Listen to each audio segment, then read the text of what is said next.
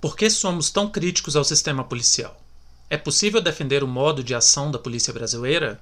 Qual a ideologia que forma a corporação policial? Está começando mais um História Oral, seu momento de reflexão e crítica histórica.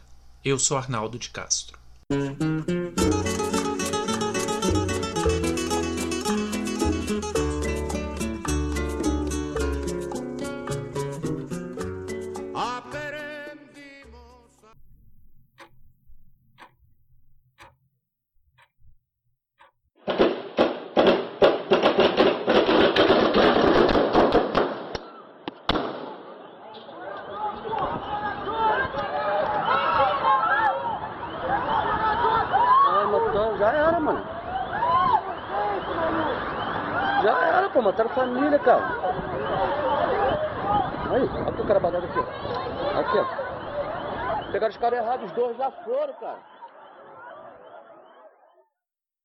Foram 80 tiros contra um carro branco.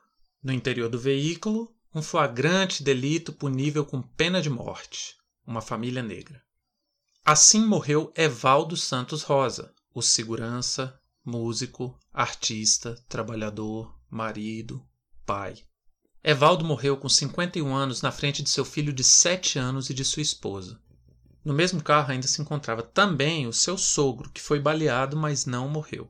A família se dirigia a um chá de bebê na comunidade de Guadalupe, na zona norte do Rio de Janeiro, no dia 7 de abril de 2019. No caminho, foram interceptados por uma guarnição do Exército Brasileiro composto por um tenente e nove soldados, que dispararam mais de 80 tiros contra o carro da família. O catador de lixo, Luciano Macedo, que estava por perto, ainda tentou ajudar o Evaldo a sair de dentro do carro e também foi assassinado. Ele ainda ficou alguns dias no hospital, mas não resistiu. Luciano deixou sua mulher com uma criança na barriga, criança que nunca vai ter a chance de conhecer seu pai por causa de uma instrução do Exército Brasileiro. As rajadas que você ouviu foram aquelas desferidas contra Evaldo e sua família disparadas pelo exército brasileiro. Eu comecei a botar a mão na cabeça. Moço, socorre meu esposo. Eles não fizeram nada. Eles ficaram de nervosos. Tava. O meu filho estava no carro, viu tudo. Ele quer foto do pai. Eu falei que o pai estava no hospital. O inquérito inicial tentou acusar os soldados e o tenente apenas de descumprimento de instrução militar, punível com um ano de prisão. E assim tentava desqualificar o crime de homicídio, que tem pena mínima de 12 anos. Gente, vamos colocar um pouquinho desse sentimento para fora. Tentar fazer alguma coisa aqui, coisa que eu não faço há muito, muito tempo. Vamos relembrar alguma coisa aqui. Vamos nessa.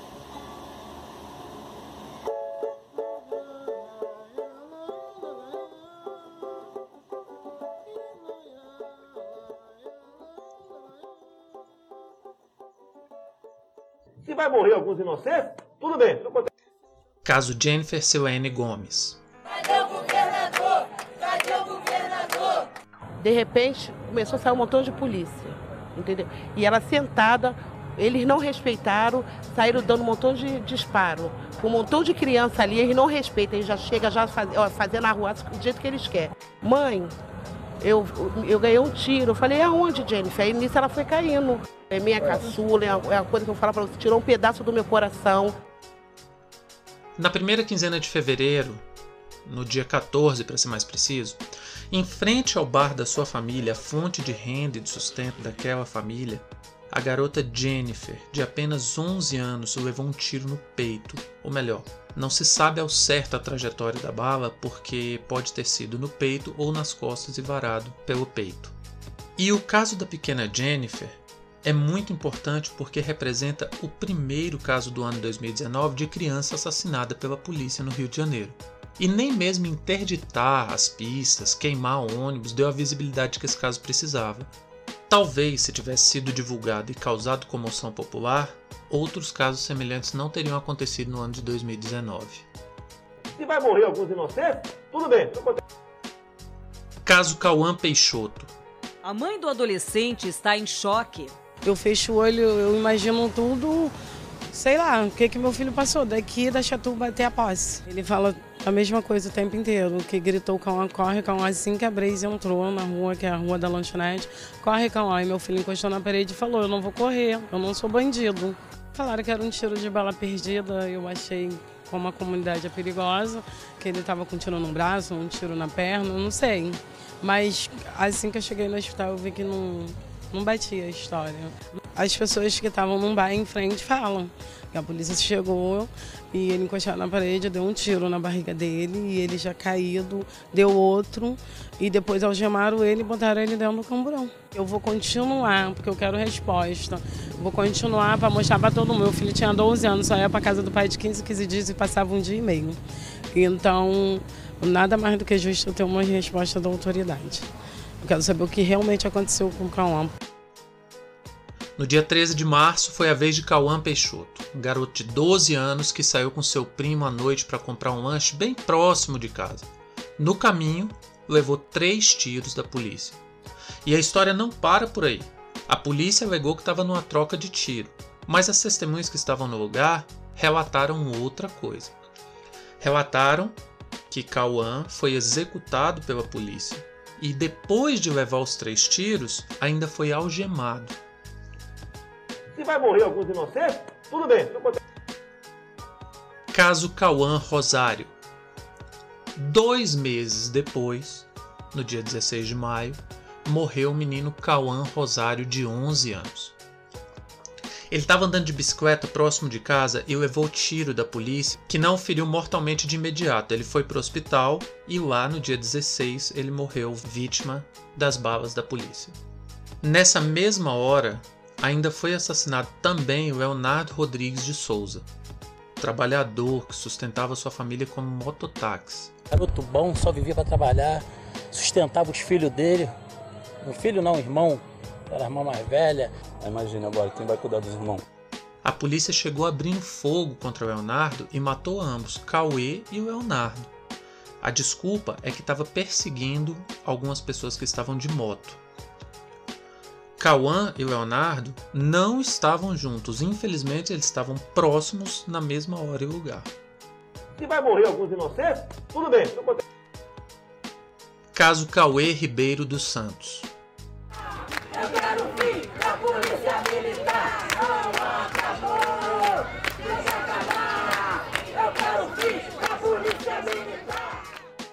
Quero justiça.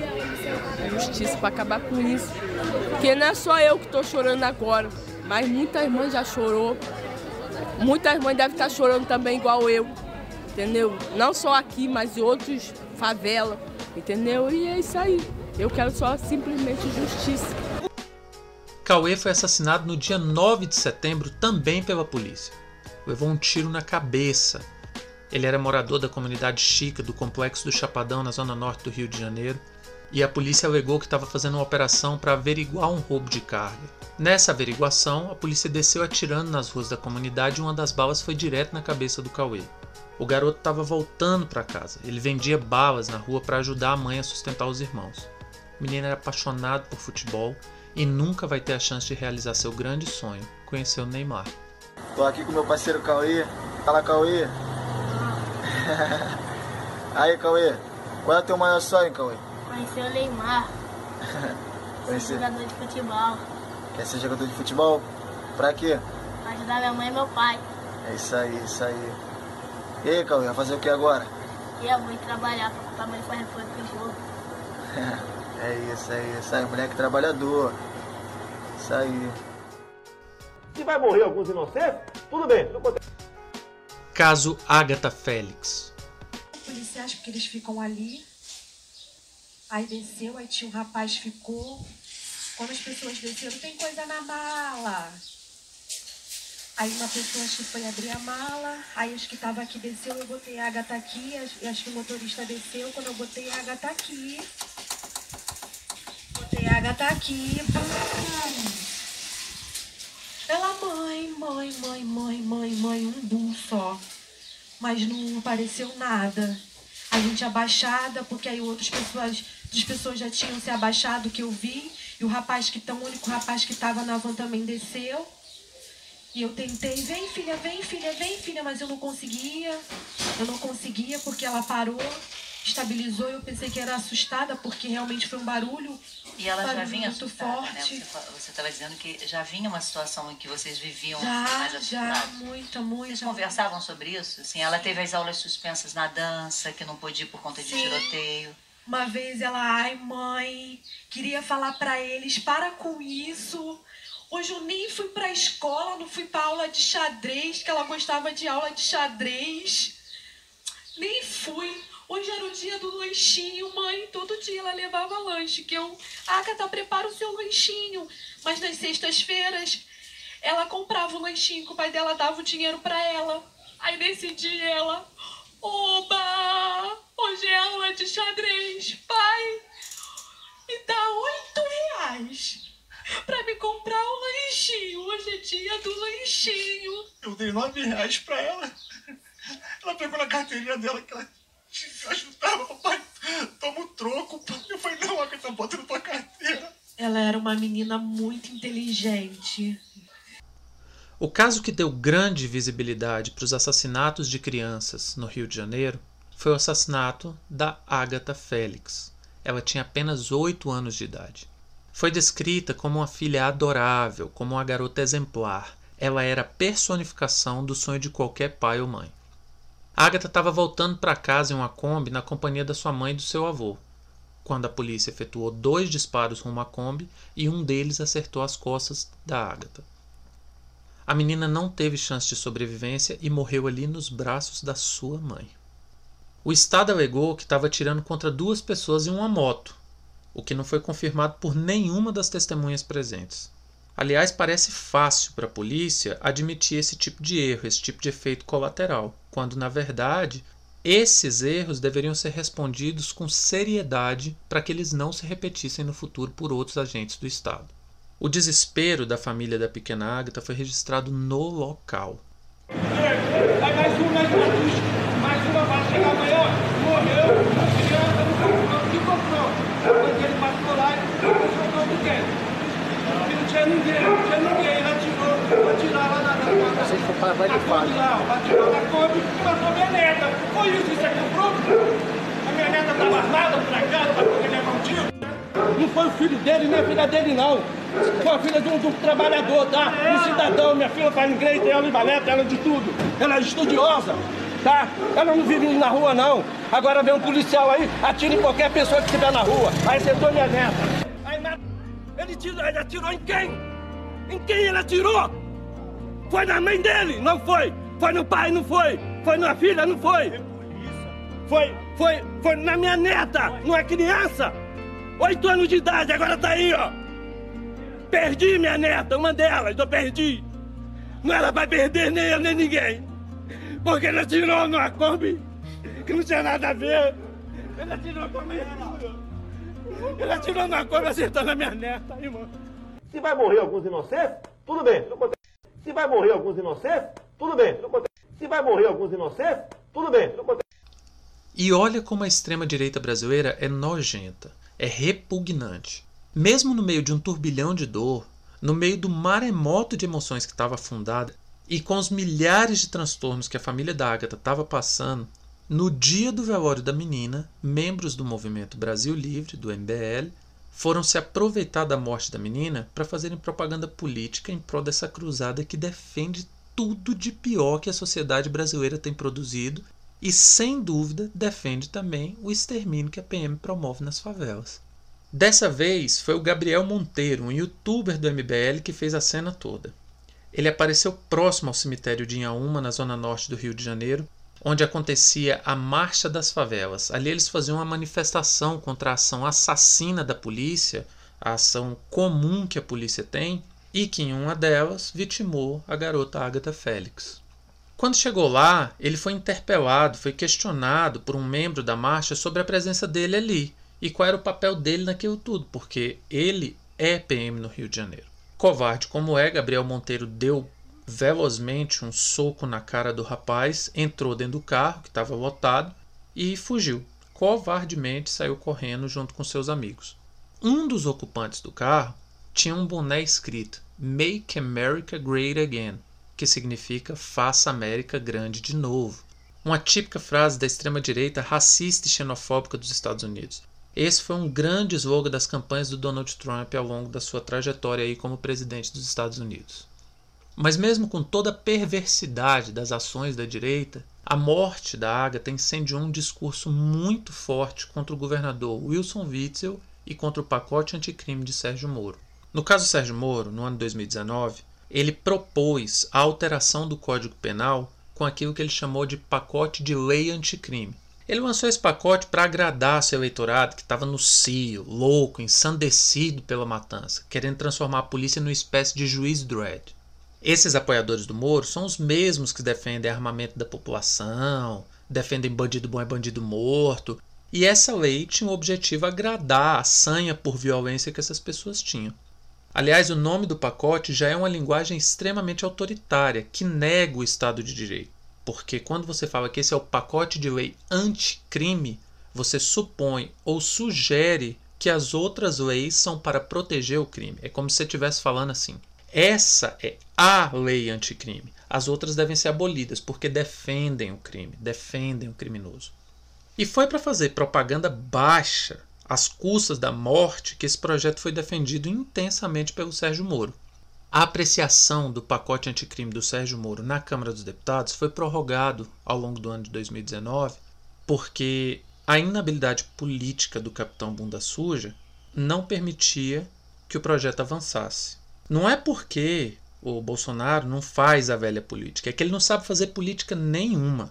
E aí, desde o começo do ano, o que estava tomando protagonismo das propostas do governo era a reforma da Previdência, que era prioridade do governo no primeiro semestre.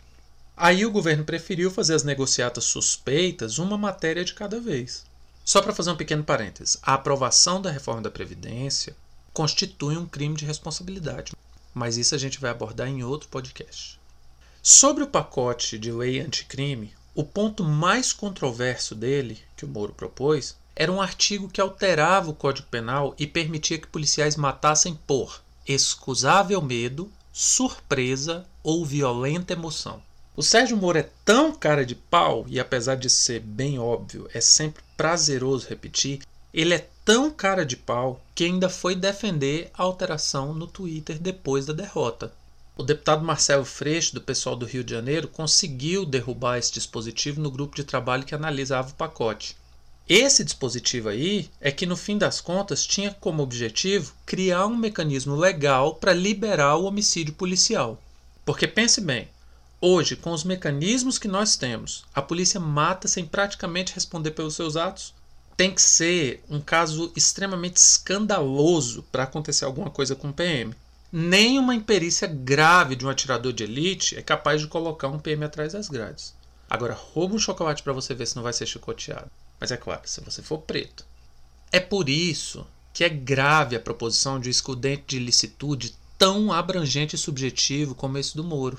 Na ponta e na base, isso só ia servir para uma coisa: transformar legalmente a morte em uma mercadoria com monopólio exclusivo da polícia.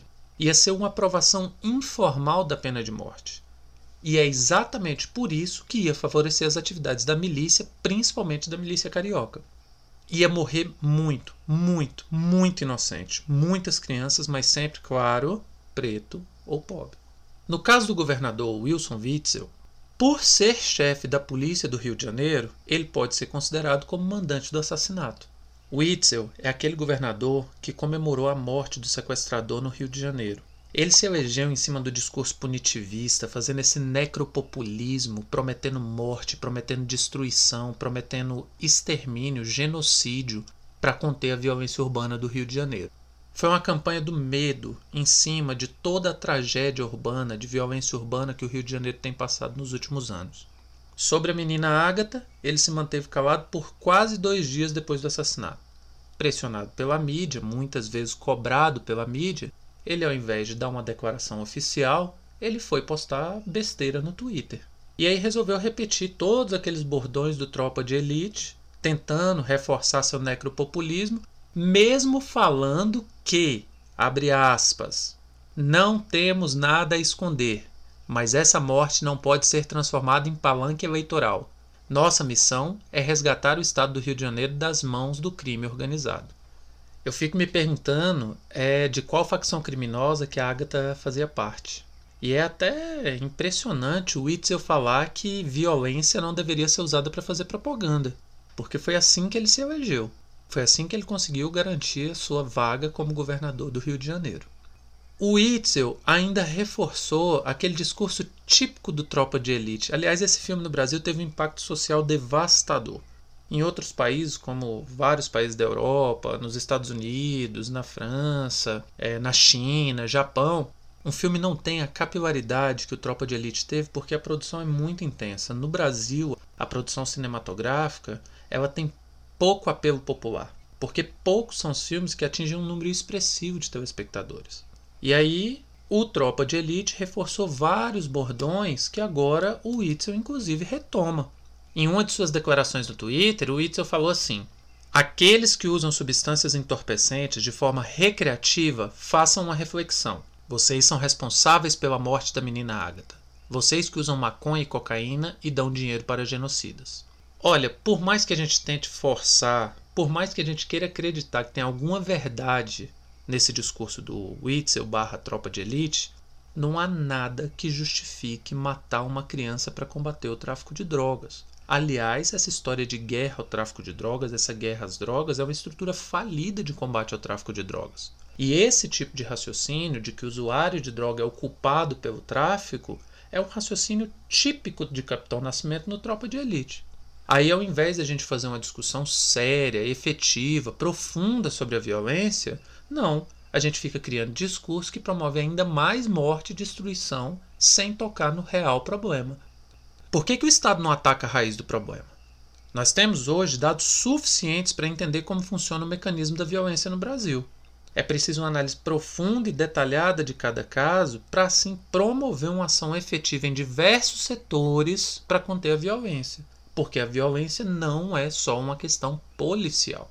Ela tem diversos outros motivos que precisam ser discutidos, como educação, saúde, trabalho, desigualdade social, moradia e por aí vai. Pra vocês terem uma ideia, de acordo com o Atlas da Violência de 2018, nós podemos saber que 123 cidades, vejam só, dentre 5.570 municípios e 31 regiões administrativas, 123 cidades contabilizaram 31 mil mortes violentas em 2016. Isso representa 50% do total de homicídios daquele ano, que foi de 62.517. Esses dados indicam para a gente que é preciso tomar uma atitude concreta, atacando diversas áreas diferentes nessas 123 cidades para reduzir os homicídios.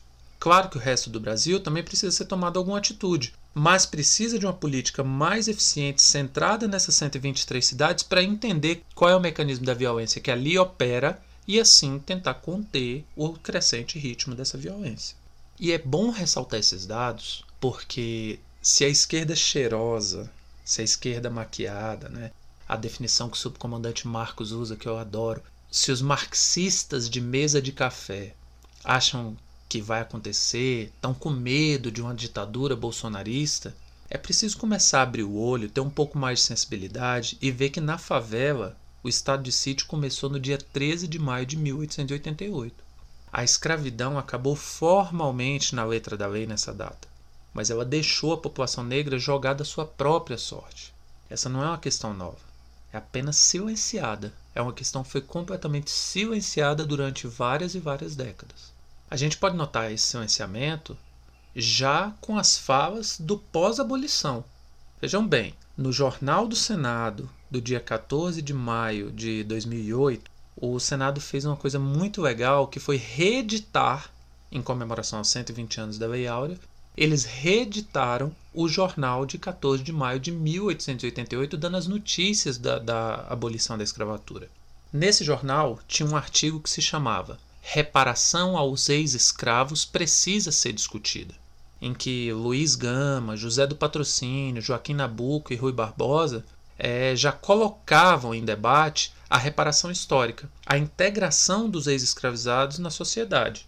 E essa integração deveria acontecer pela geração de empregos formais, pelo ingresso também na educação pública, fazendo um amplo programa de moradia para atender esses novos libertos e também uma ampla reforma agrária para evitar o êxodo rural e garantir que essas pessoas agora libertas pudessem ter a fonte de seu sustento no trabalho na terra.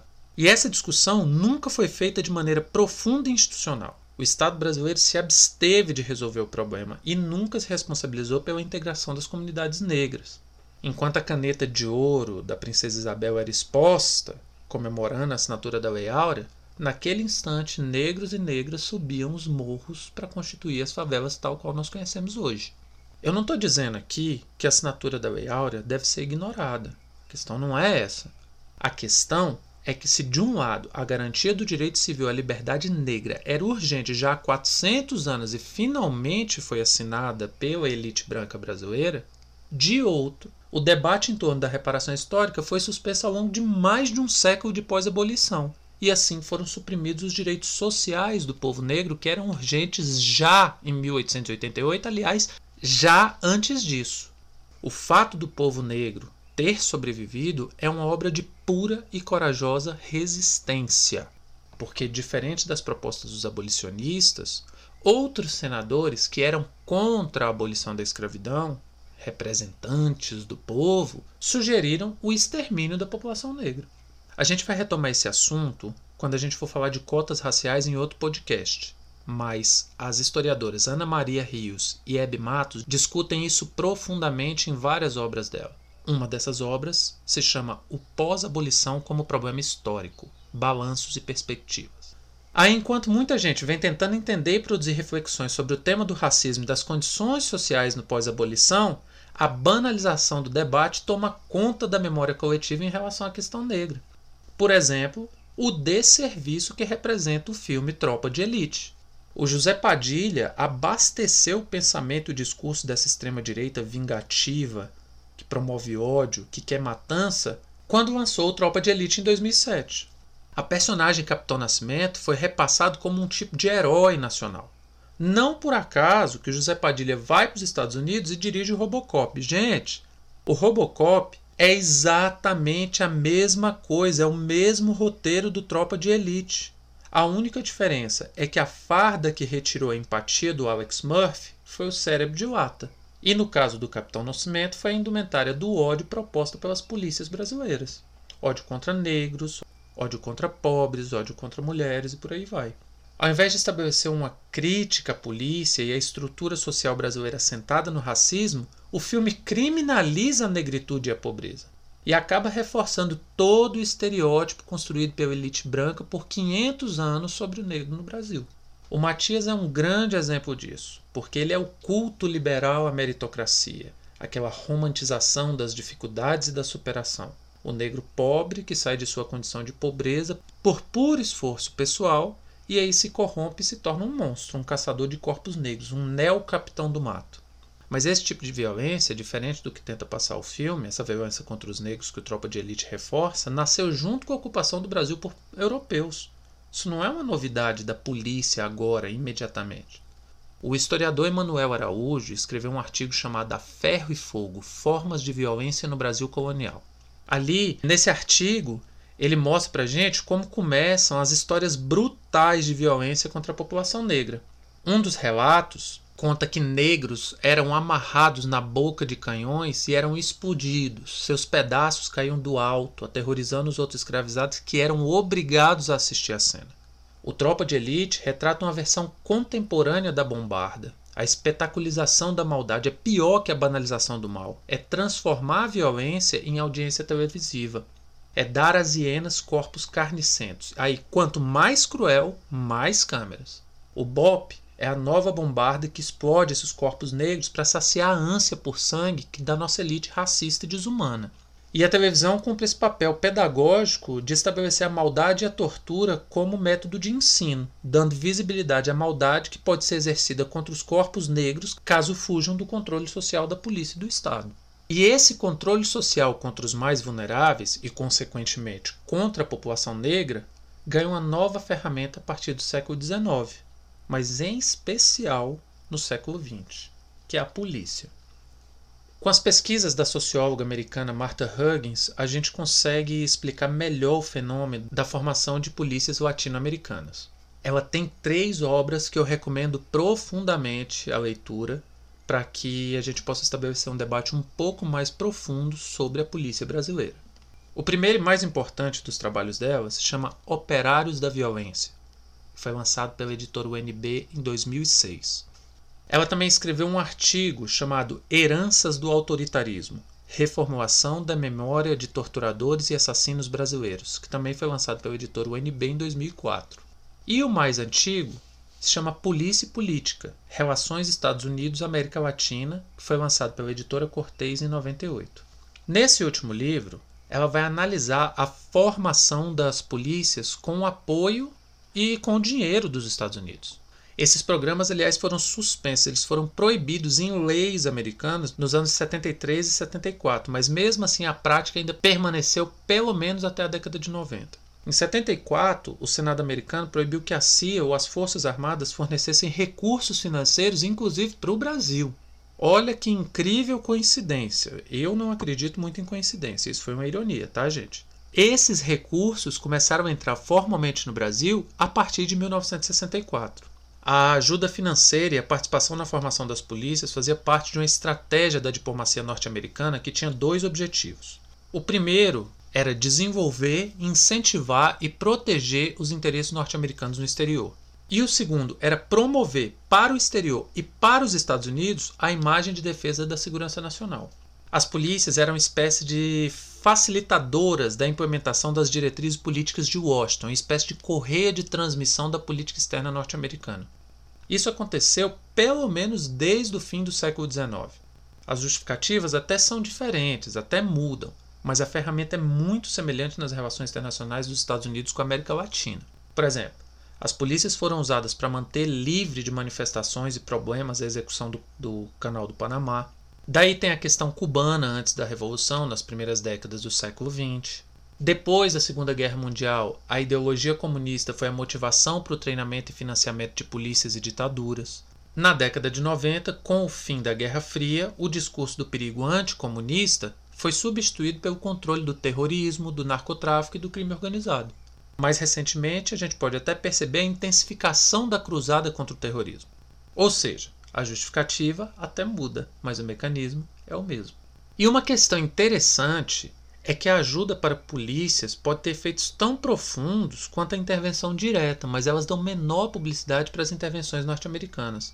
Geralmente, essas intervenções diretas trazem prejuízo para a imagem que os Estados Unidos querem construir de nação democrática e que defende a liberdade. Mas a formação de polícias é tão nociva quanto a ação direta. Até porque é fácil observar que não existem evidências de que as ajudas dos Estados Unidos para outros países no treinamento de polícia tenham melhorado ou humanizado a ação policial dessas nações. O caso da Guatemala é crucial nesse ponto.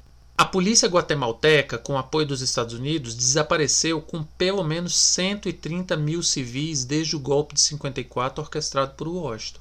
Foi por essas razões, por esse tipo de efeito, que em 1971 houve uma comissão no Senado norte-americano, presidida pelo senador do estado de Idaho, Frank Church. E essa comissão fez uma série de sabatinas, audições com agentes do estado que atuaram nesse modelo de política externa. E essa comissão fiscalizava a política externa para a América Latina, mais precisamente o caso do treinamento das polícias no Brasil. Eles queriam descobrir se a ajuda americana não tinha somente protegido a ditadura militar, que aliás eles próprios ajudaram a implementar, a tomar o poder, e também fomentado a militarização da polícia, consequentemente provocado o surgimento dos esquadrões da morte, e se ao mesmo tempo essa formação de polícia não minava a paz social no Brasil, além de manchar a imagem dos Estados Unidos no exterior.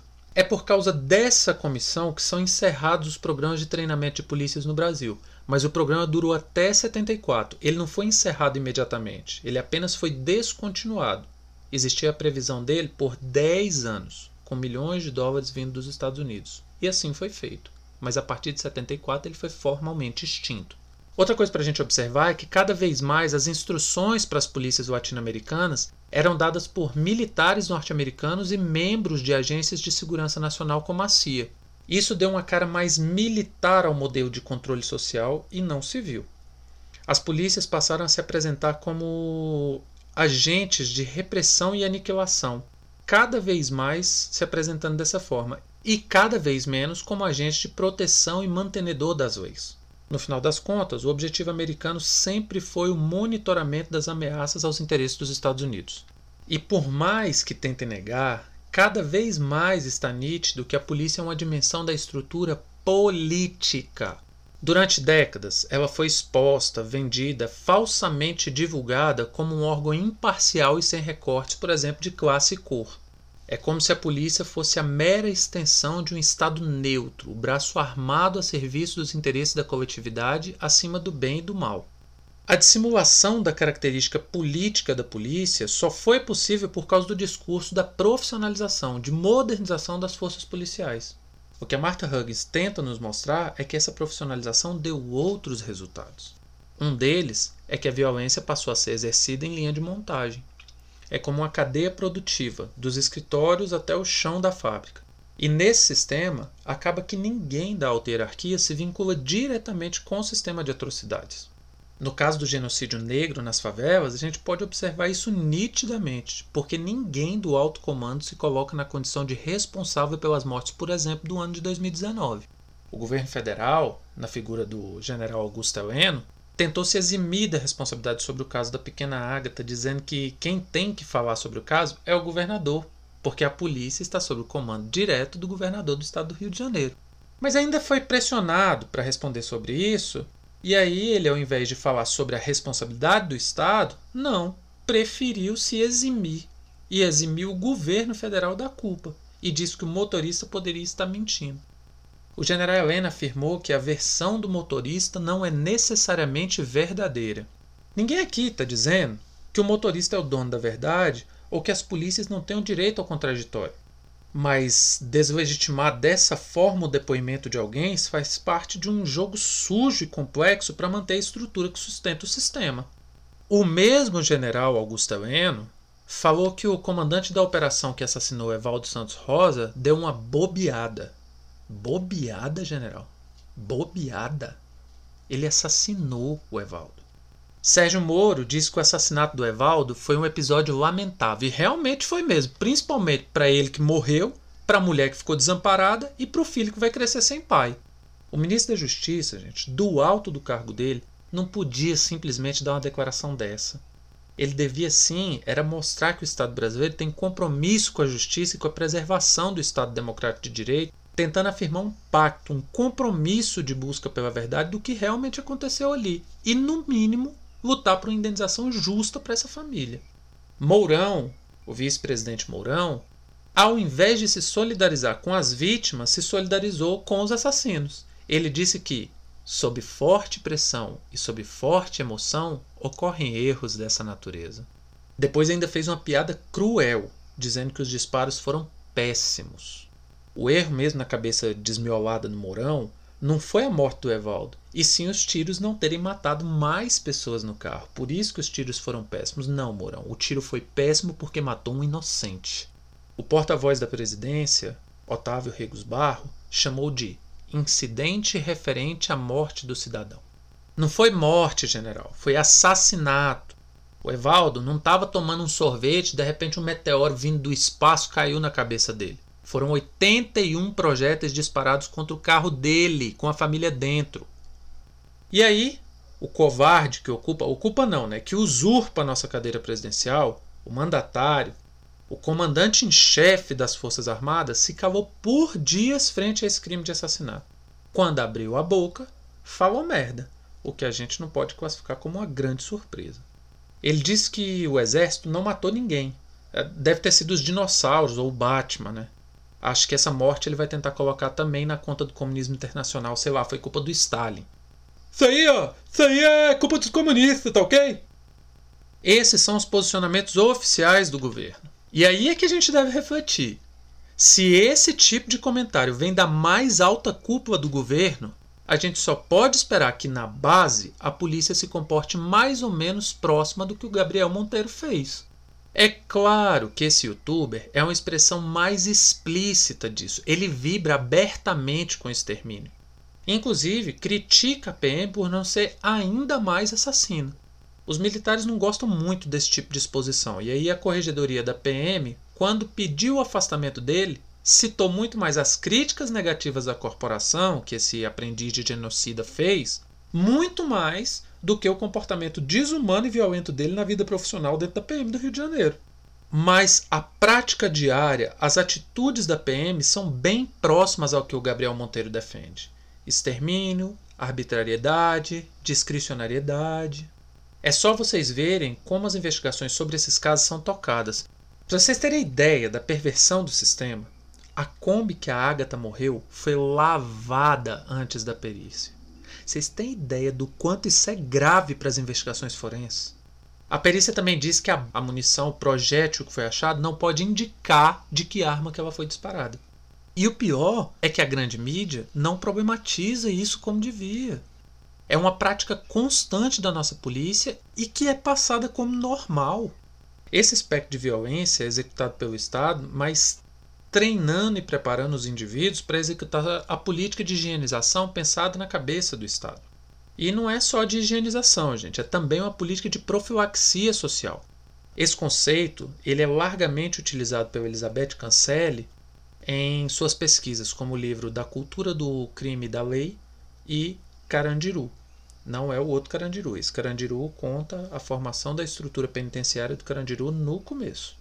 E esse conceito de profilaxia social nos diz muito sobre esse papel pedagógico da tortura, do extermínio, do genocídio, dos desaparecimentos e assassinatos sumários que a polícia comete.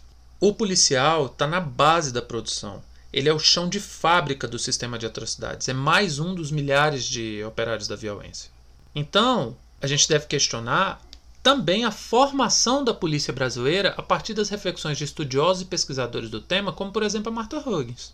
Ela já começa suas investigações nos afirmando que é perfeitamente normal o processo de trabalho moldar o trabalhador. Isso acontece em praticamente todas as profissões. E é exatamente por isso que não são apenas pessoas com predisposições anormais para a violência que entram para a polícia. Essa foi a reflexão inicial que eu fiz quando comecei a pesquisar a violência do Estado. Eu ficava me perguntando, né? Quem que é o torturador? Quem é esse cara que assassina em nome do Estado? Como que a mente desse cara fica? Como que ele dorme à noite? A Martha Huggins responde muitos desses questionamentos. Ela investiga a questão da violência cometida por agentes do Estado desde que ele ingressa no sistema de atrocidades. E tenta nos mostrar que as atrocidades só podem ser parcialmente explicadas pelo treinamento preparatório na polícia, a academia de polícia. Ali, claro, existe já uma preparação inicial para se ambientar com a violência, né? O ingresso, o trote, as serviços no treino e por aí vai. No Distrito Federal, alguns anos atrás, um policial em treinamento morreu por asfixia com outros superiores rindo dele. O treinamento em serviço para progressão de carreira e coisas assim também colabora, mas não explica totalmente a intensificação da violência dos agentes. Existe um sistema de recompensas, claro, por passar por esse treinamento, né? e esse sistema de recompensas legitima a violência como método de atuação do policial. Os grupos especiais, como GTOP, BOP, os esquadrões especiais em, em geral, usam desse sistema de premiação por suportar as violências. Mas não são nem esses treinamentos especiais que explicam por completo a formação da monstruosidade necessária para executar o programa ideológico das polícias e, consequentemente, do Estado. Esses cursos servem mais para dar um caráter de exclusividade nos serviços e dar a ideia de que esse grupo tem uma missão secreta que ninguém mais na sociedade pode executar ou conhecer. E aí, um dos aspectos muito importantes no sistema de atrocidades é precisamente a formação informal e ela acontece por um tipo de socialização igualmente informal. O novo agente, quando é destacado para desempenhar funções mais especiais dentro do sistema de segurança, acaba entrando em contato com grupos ou pessoas que no dia a dia vão ensinando o procedimento técnico de atrocidades. Então, ali ele tem a figura de um policial professor, né, um agente mais velho que funciona como uma espécie de tutor, apresentando as práticas rotineiras e ambientando esse novo operário da violência no sistema de atrocidades. Pode acontecer também pela tradição oral. Né? Acontece em um grupo mais próximo desse novo soldado que dialoga rotineiramente sobre as atividades e vão aos poucos naturalizando o sistema de atrocidades. Pode vir também por experiência em serviço. A formação, então, ela pode acontecer por experiências práticas com os trabalhos entre agências, mas principalmente adaptando técnicas que já ouviu falar com a prática cotidiana da violência. E também ambientes emergenciais.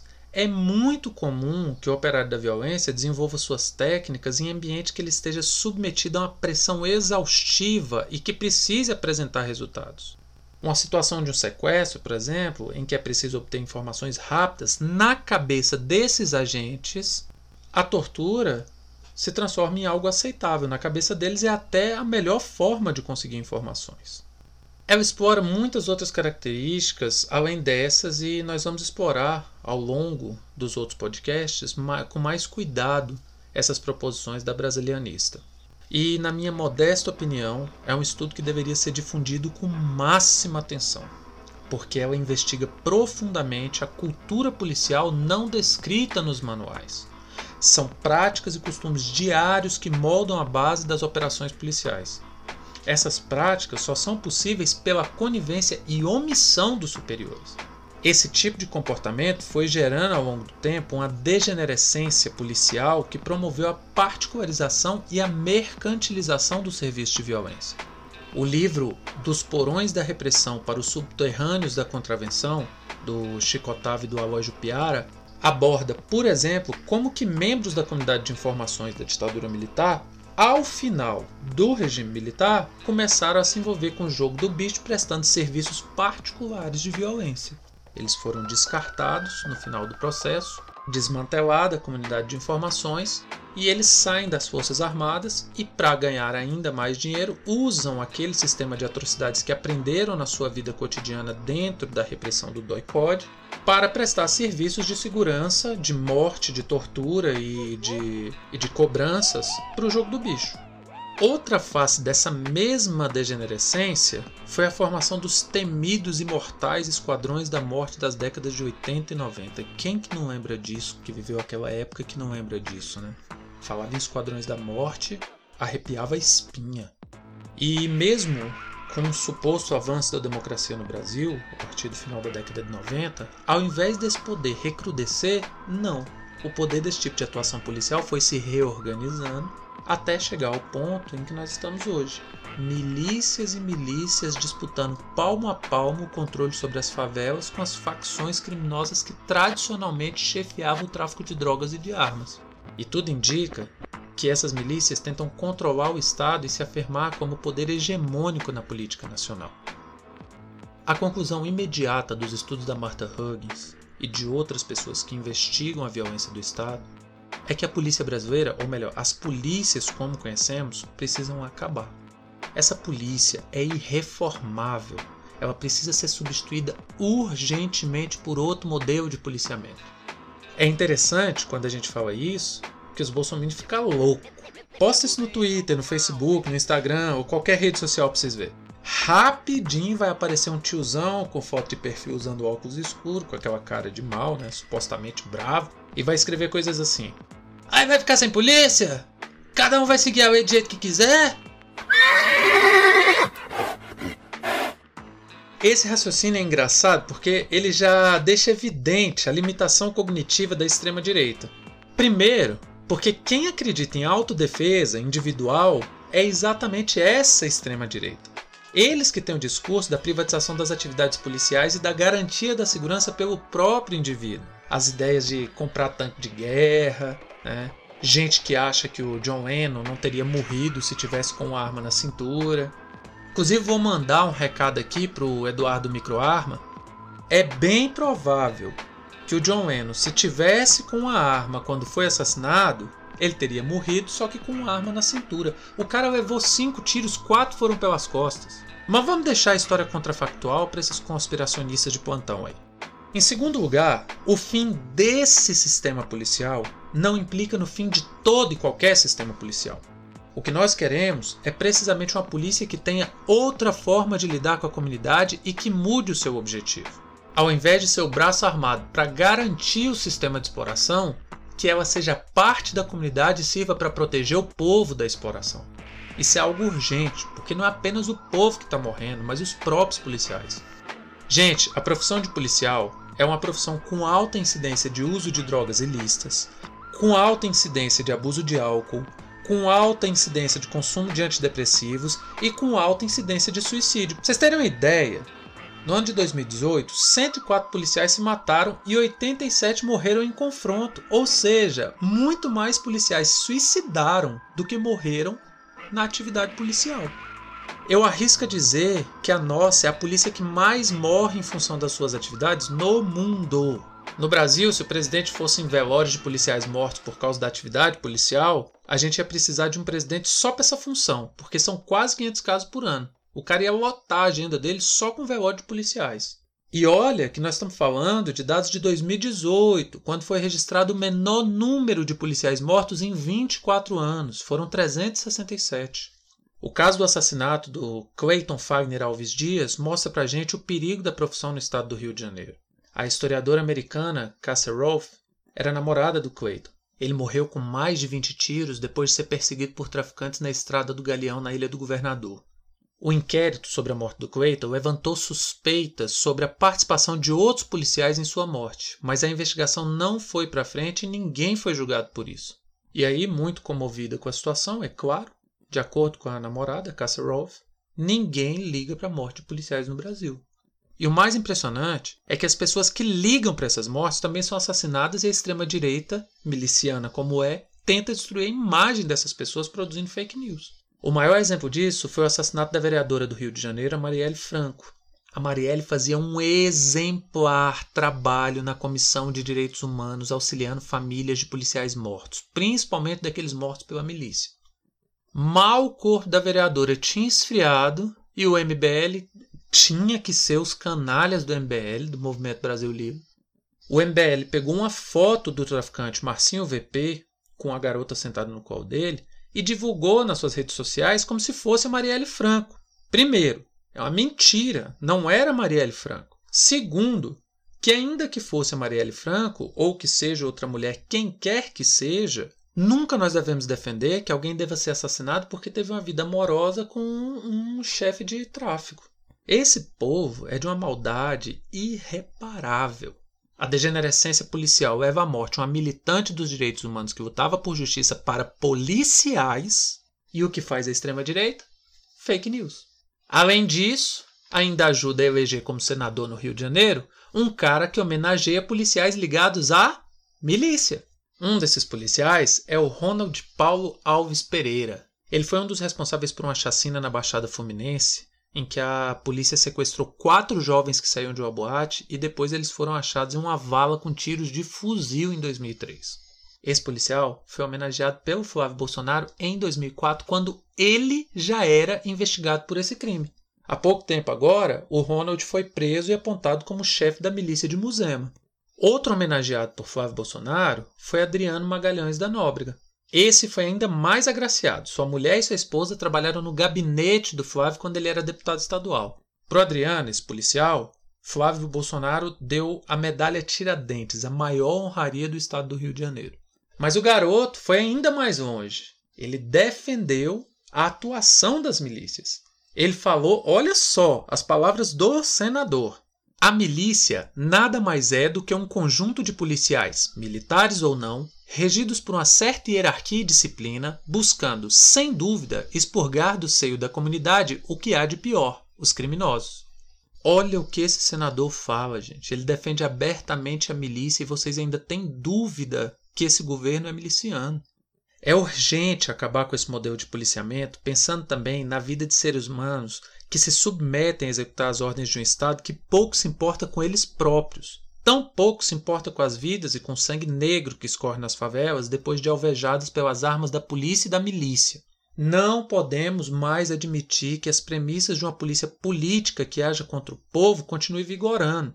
E é por isso que, mesmo nessa onda negacionista que tenta negar a ciência, é necessário difundir estudos e perspectivas como os da Martha Huggins. Nós precisamos fazer agora aquilo que a gente não fez em 2007, quando houve a romantização das milícias a romantização da violência do BOP, a romantização do extermínio negro, a romantização do genocídio nas favelas. Foi assim que foi apresentado e foi assim que chegou ao grande público. Nós deveríamos ter investido uma forte crítica ao Tropa de Elite e, inclusive, o próprio diretor José Padilha deveria ter usado da sua posição para reorientar a avaliação do grande público sobre a sua obra. Mas não. O cara preferiu mergulhar no estrelato, se deslumbrou com o sucesso como um adolescente né, com a fama e esqueceu de fazer até uma autocrítica. Não é por acaso que a propaganda política do extermínio, colocada eleitoralmente como modelo de segurança pública, foi responsável por levar essas asquerosas e repugnantes figuras até a chefia do Executivo Federal e Estadual, como Jair Bolsonaro e Wilson Witzel. E só para não perder a referência do Tropa de Elite, o povo escolheu Jair Messias Bolsonaro para ser uma espécie de Capitão Nascimento. Mas, na verdade, a população enganada por fake news, e aí com apoio da grande mídia, do governo Michel Temer, de tantas outras instituições da República, acabou elegendo o Rocha para o cargo de presidente da República. Entregamos de vez o Estado para o controle das milícias.